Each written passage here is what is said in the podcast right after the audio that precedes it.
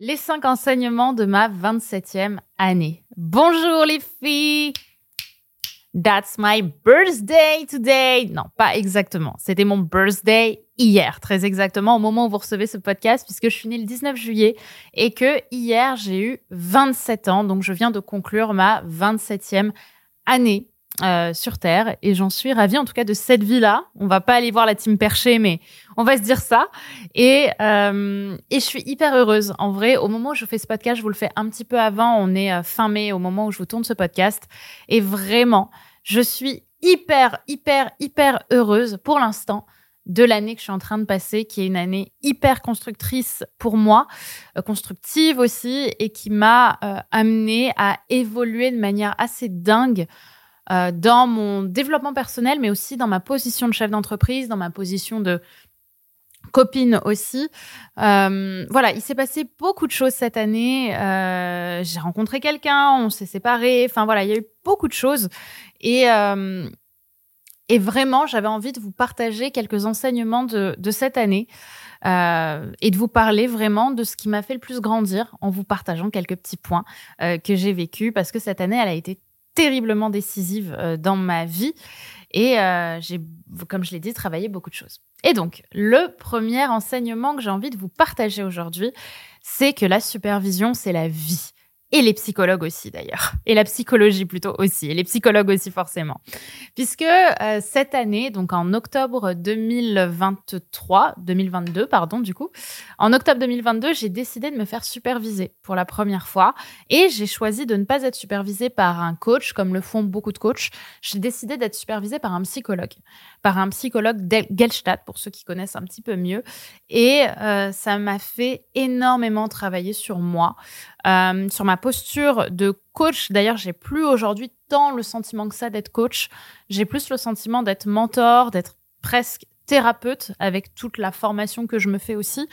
Donc, euh, je pense d'ailleurs passer bientôt à, en école parisienne de Gelstadt pour travailler euh, sur un, un, point beaucoup plus thérapeutique. Et euh, tout ça m'a fait donc beaucoup travailler sur l'accompagnement aussi que je propose. Avant l'école Femmes d'exception notamment, c'était une formation euh, voilà où on faisait beaucoup de coaching, beaucoup de mise en action, beaucoup de beaucoup de défis. Voilà, on était vachement dans l'action. Et aujourd'hui, je sens vraiment que je me rapproche beaucoup plus euh, de l'accompagnement thérapeutique que du coaching en lui-même. Aujourd'hui, il y a dans le FE notamment tout un pan thérapeutique sur la libération des poids du passé, sur la guérison des blessures sur des sujets pas très sexy mais nécessaires, qui apportent d'une certaine manière beaucoup de tristesse au départ, parce que ça demande à endeuiller des choses qu'on n'avait pas forcément vues en soi, mais travailler aussi sur du coaching, de travailler aussi sur du mentorat, de travailler sur en fait beaucoup de choses ensemble qui, euh, qui permettent finalement aux filles que j'accompagne d'avoir euh, de plus en plus belle euh, transformation et j'en suis vraiment très très fière, vraiment. Donc c'est le premier point, le premier enseignement, c'est qu'en fait j'adore être supervisée et j'adore encore plus être supervisée par un psy. J'adore mon, j'allais dire j'adore mon psy parce qu'en vrai il y, a un lapsus de fou là-dessus parce que c'est dingue à quel point ça m'a réconcilié avec les psychologues, ça m'a réconcilié avec tout l'univers euh, thérapeutique puisque pour moi justement le l'idée que j'en avais eue pendant longtemps, je dirais peut-être pendant 23, 24 ans, c'était vraiment que euh, le coaching, ça permettait de changer sa vie et que le, le, la thérapie permettait, enfin la psychologie permettait de, de peut-être changer son passé ou de le transformer, mais pas d'agir sur le présent. Et là, j'en ai une, une approche qui est bien mieux. En plus, j'adore mon superviseur et euh, bref, je suis fan de lui, vraiment.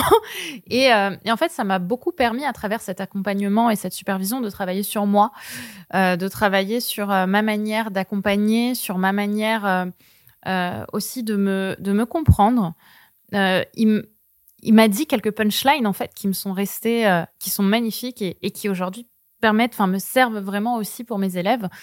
Euh, notamment aussi en travaillant sur moi, parce que c'est ça que j'aime beaucoup avec la supervision qu'il me propose, c'est que on travaille évidemment sur ce que je fais, mais on travaille aussi beaucoup sur qui je suis. Et ça change beaucoup de choses euh, de faire ça.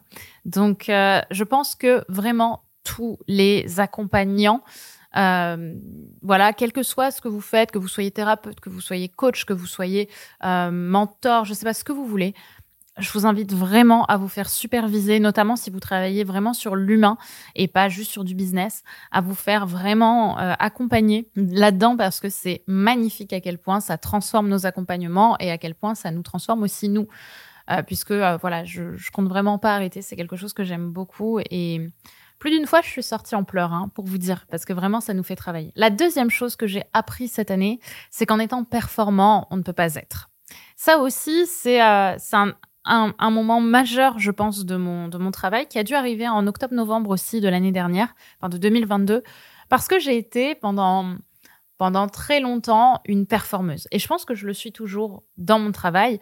Mais c'est vrai, et je pense que ça, pour le coup, ça va servir à beaucoup de femmes euh, de dissocier en fait la performance de l'être. Parce que c'est vrai que quand on est dans l'action, quand on est dans les actes, quand on est dans les processus, on peut très vite en fait être désincarné. Et c'est naturellement le cas en fait parce que quand on est à l'extérieur euh, quand on est dans le monde, quand on est en train d'agir à l'extérieur, ben, on ne peut pas être à l'intérieur de soi. Et c'est très bien d'agir à l'extérieur pour son travail, c'est très bien d'agir à l'extérieur euh, pour mener des projets qui concernent l'extérieur. Le problème, c'est quand cette performance, elle prend le pas sur notre vie privée, sur notre vie intime, sur notre vie personnelle, où en fait, on n'arrive plus à se détacher du faire. On n'arrive plus à se détacher de l'action et euh, on ne peut plus se détacher de... Euh, bah, finalement de tout ce qui est à l'extérieur parce que justement l'intérieur nous paraît trop sombre, nous paraît trop triste, nous paraît trop blessé et que d'une certaine manière, par la performance, on se met dans le déni de qui on est et on se désincarne à travers, euh, à travers nous. Et c'est ça, en fait, tout le travail aujourd'hui euh, que j'ai aussi envie d'amener à mes clientes, que j'ai aussi envie d'amener aux personnes que j'accompagne dans mes podcasts, c'est de sortir de la performance. Parce que toutes les femmes quasiment que j'accompagne, ce sont des putains de performeuses. Parce que ben, forcément, j'attire qui j'attire les, les, profils qui se sont retrouvés en moi par le passé et qui se retrouvent sûrement encore en moi. C'est que on agit, on, est très bonne dans le boulot, on sait suivre un plan d'action, on on est dans une énergie yang très forte. Mais derrière, quand il s'agit profondément et de manière personnelle d'être soi, de s'incarner dans ses émotions, de s'incarner dans son corps, de s'incarner dans sa sensibilité, on rejette. Et pourquoi est-ce qu'on fait ça Et pourquoi est-ce que justement on est dans cette performance, on est dans l'action, on sort de son corps parce que justement, notre féminin, notre énergie féminine, qui est beaucoup plus dans la sensibilité, elle est tellement blessée, elle est tellement en souffrance, qu'on s'empêche de vivre pleinement justement ce, ce, cette sensibilité parce qu'on n'a pas envie de voir ce qui est blessé en nous. On a envie de rester forte. Et surtout, on pense que justement, on ne peut être qu'aimé et accepté pour nos forces, pour ce qu'on fait et pas pour ce qui est blessé en nous, alors que c'est l'inverse. On est aimé pour qui l'on est et pas pour ce que l'on fait. Et ça, c'est une des phrases qui a énormément changé ma vie aussi. Hein, cette phrase que j'ai que j'ai vraiment décryptée cette année, enfin que j'ai choisi de mettre en avant cette année, pardon. C'est euh, on n'est pas aimé pour ce que l'on fait, mais pour qui on est. Et nous, en bonne performeuse, c'est très difficile pour nous d'accepter ça. Donc, euh, c'est tout le chemin maintenant que je fais et j'ai réussi notamment à le faire en me euh, en me confrontant à l'échec finalement. C'est quand j'ai j'ai arrêté de faire les choses bien à un moment, notamment quand je suis tombée au ski. Bon, je vous ai fait 10 000 épisodes sur le sujet, donc on va arrêter de parler du ski. Mais vous avez appris que je m'étais fait foirer au ski comme jamais pour ma première expérience et que j'ai, en fait, j'ai tellement vécu l'échec alors que justement, je ne me lance que dans des projets que je sais que je vais réussir, que en fait, ça me permet euh, ça m'a permis, en voyant mes amis qui m'ont dit bon bah allez Brenda, on y retourne, c'est tranquille qu'en fait, j'étais pas du tout aimée pour ce que je réussissais, mais aussi pour euh, simplement qui je suis. Et qui je suis, c'est aussi ma sensibilité. Donc voilà, c'est le deuxième enseignement de cette année, c'est que j'apprends tous les jours, même si je pense que j'ai déjà bien avancé là-dessus par rapport à il y a un an. J'apprends beaucoup plus à être, à m'incarner dans mon être et pas que dans ma performance. J'apprends à arrêter de faire et j'apprends à ressentir de plus en plus et accepter en fait de pleurer, accepter de pleurer devant un homme, accepter de pleurer devant mes amis, euh, accepter d'être triste et accepter d'entendre les autres me dire qu'ils m'aiment même quand je suis triste. Et ça c'est pas facile, vraiment. Ensuite, troisième enseignement de cette 27e année, les filles, je pense que je suis une putain de bonne dirigeante. Et ça, on le dit pas assez les meufs. Je pense que justement, pour toutes les entrepreneurs qui me, qui me suivent, les, les entrepreneurs euh, hommes et femmes, en vrai, euh, les hommes et les femmes, bah, moi, j'ai, je pense qu'en fait, j'ai toujours un peu dirigé ma boîte jusqu'à ma 26e année. Euh, enfin jusqu'à mes, mes, mes, 26 ans, enfin mes débuts de 26 ans, un peu comme une enfant. Vous voyez, je te dire, je regardais la trésor, je me disais, hum, ça va, la vie est plutôt belle.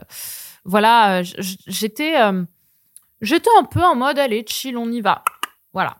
Et euh, et en fait, ce qui m'emmerdait là-dedans, enfin la, la, frustration que ça avait créé chez moi, c'est qu'en fait, euh, je faisais beaucoup de choses à la dernière minute. Du coup, euh, il y avait beaucoup d'imprévus qui venaient, euh, ben, des choses à payer notamment, hein, les impôts, les impôts vie, les filles. Je vous jure que si vous vous lancez, si vous vous lancez, que vous soyez en auto-entreprise ou en entreprise, pensez aux impôts. On n'y pense pas assez dans cette vie-là, vraiment.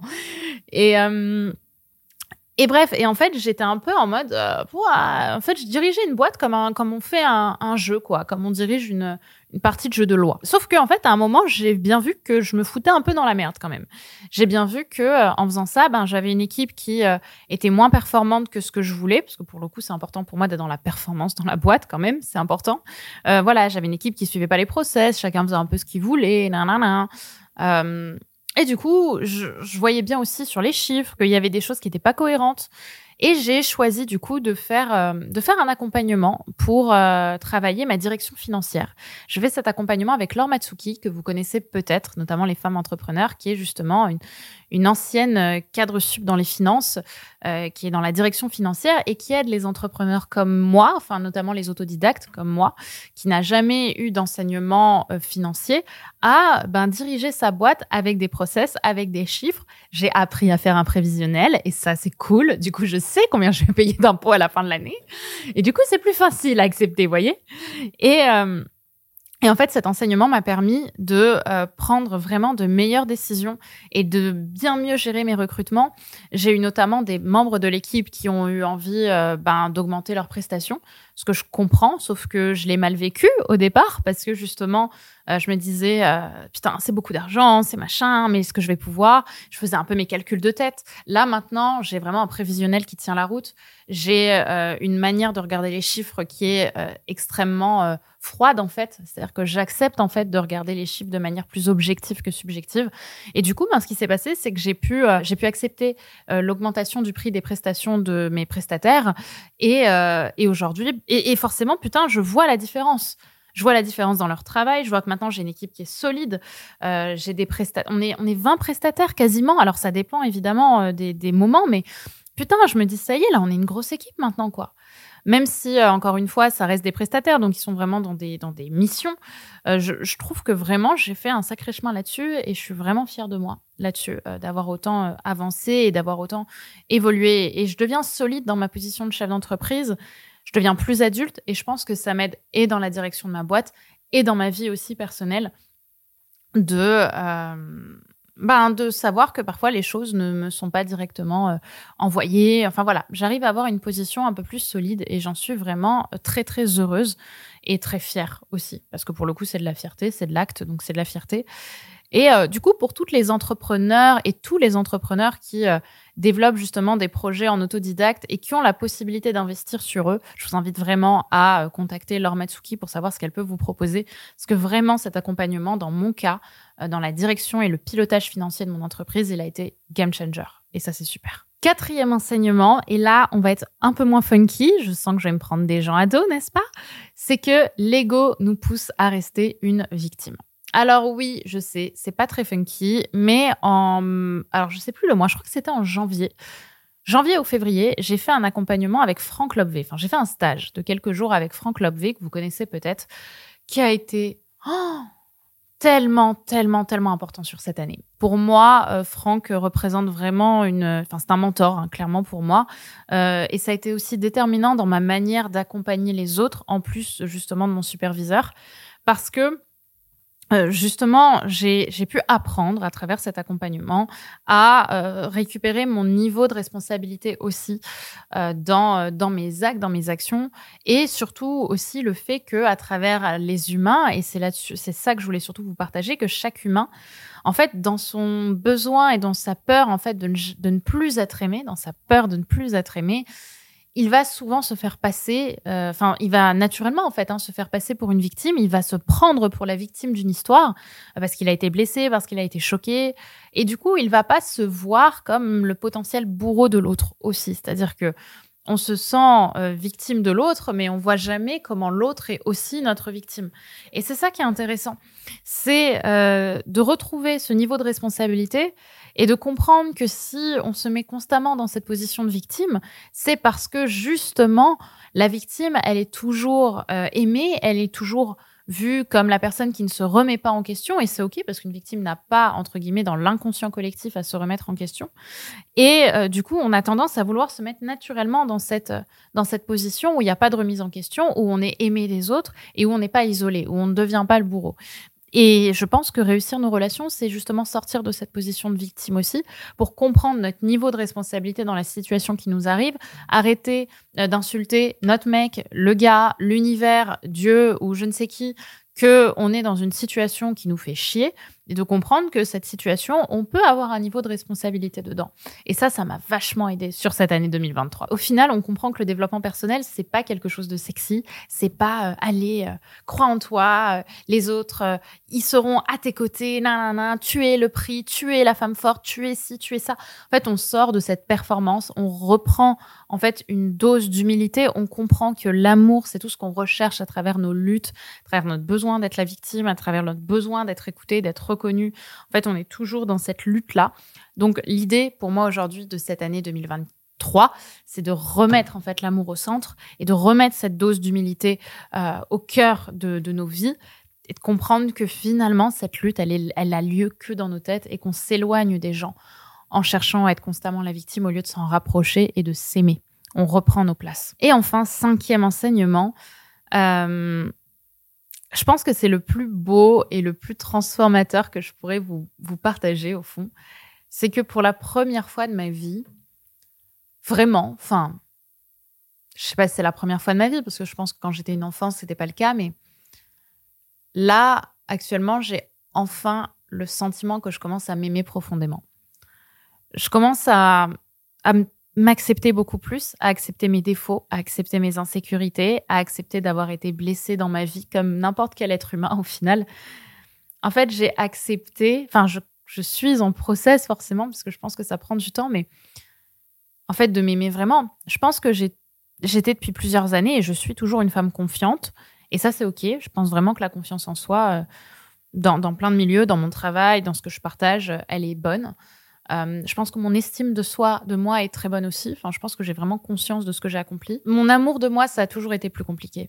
De m'aimer pour qui je suis, même si on m'enlève tout, ça a été plus difficile. Et j'ai l'impression que cette année, c'est le chemin que j'ai commencé à faire. Et je le vois dans les relations que j'ai, je le vois dans, dans la relation que j'ai arrêtée aussi, qui était une relation avec quelqu'un que j'avais le sentiment d'aimer, mais où finalement, je ressentais à l'intérieur de moi, et je dis bien à l'intérieur de moi, parce que ça n'a pas été le cas à l'extérieur, heureusement. Enfin, je veux dire, ça n'a même pas été euh, évoqué ou possible. Mais j'avais une. Je me sentais un peu euh, en souffrance, en fait, à l'intérieur de moi dans cette relation, parce que, les, parce que ça m'allait pas, et parce que moi, dans mon schéma, je me sentais en souffrance, je me sentais. Euh, en violence et enfin il y avait des mécanismes des transactions en fait internes hein, qui qui faisaient que je me sentais pas respectée je me sentais en souffrance. Et, euh, et cette idée, en fait, aujourd'hui, de, de, de, de, remettre un peu l'amour au centre, de retrouver mon amour au centre et de me reprioriser pour sortir justement des schémas que j'ai pu avoir aussi avec les hommes par le passé. J'ai eu des hommes incroyables tout au long de ma vie, vraiment. Et même les hommes euh, où je me suis sentie en, souffrance ou en mal-être, c'est des hommes qui, et j'en doute pas une seconde, m'ont aimé. Vraiment. Euh, et, que j'ai aimé d'ailleurs aussi. Je pense que je regrette aucune de mes histoires, mais c'est vrai qu'il y a certains schémas qui se sont forcément réitérés. Et aujourd'hui, j'essaie justement de sortir de, des histoires que je me raconte, de sortir de la performance avec les hommes, pour aller sur des histoires qui, c'est sûr, seront moins sexy dans l'histoire que je me raconte, du power couple, ce genre de choses, mais qui m'amèneront beaucoup plus d'amour. Et je pense que le principe d'un couple, c'est quand même l'amour. Au-delà de l'histoire qu'on se raconte et de tout ça, on est là pour l'amour, en fait. On est là pour l'amour, on est là pour s'aimer, on est là pour être aimé.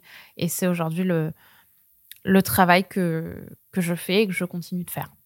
Donc euh, ça y est, je pense que je remets l'amour au centre et, euh, de ma vie. Et c'est quand même euh, un, beau, un beau chemin. Et je le vois aussi avec ces podcasts. Là, je suis vraiment heureuse de vous faire ces podcasts. Franchement, c'est un kiff pour moi de vous faire ces podcasts. Je suis contente quand je viens en tournage, je suis pas saoulée. Quand je rentre le soir, je suis contente de ma journée.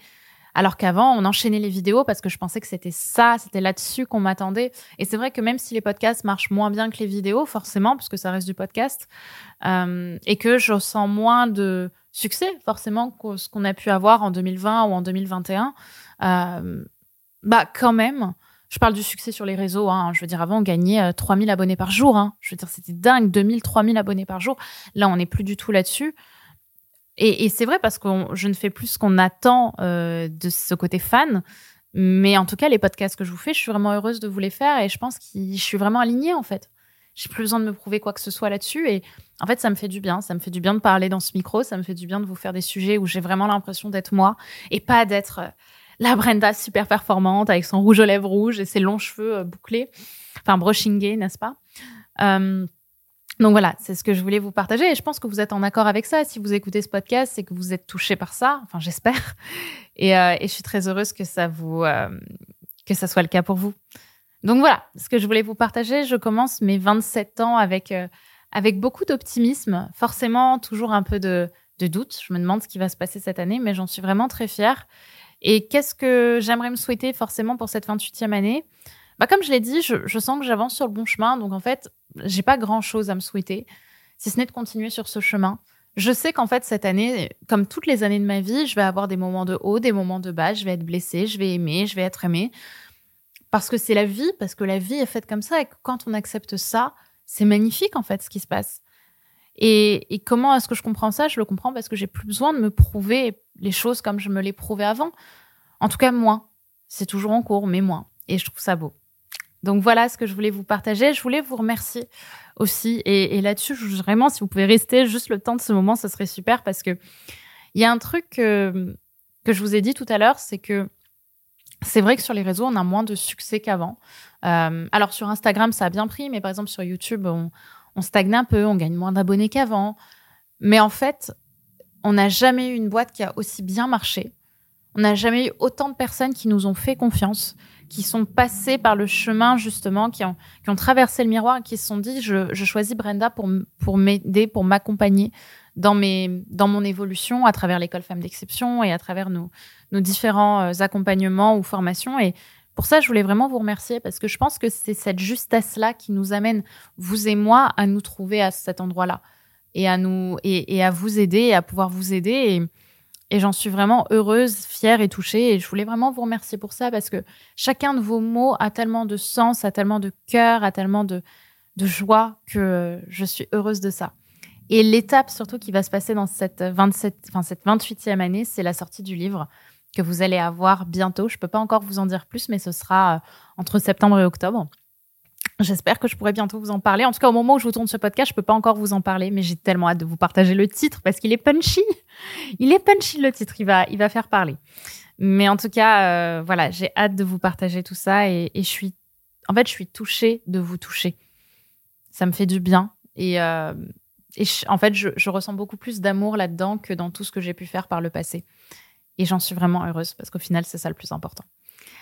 Voilà, et eh ben écoutez, euh, j'espère que ce podcast un peu différent d'habitude vous aura plu. J'ai vraiment essayé de vous ouvrir mon cœur du mieux que j'ai pu, de vous montrer aussi mes failles, mes faiblesses, que j'essaie le plus de faire maintenant aussi.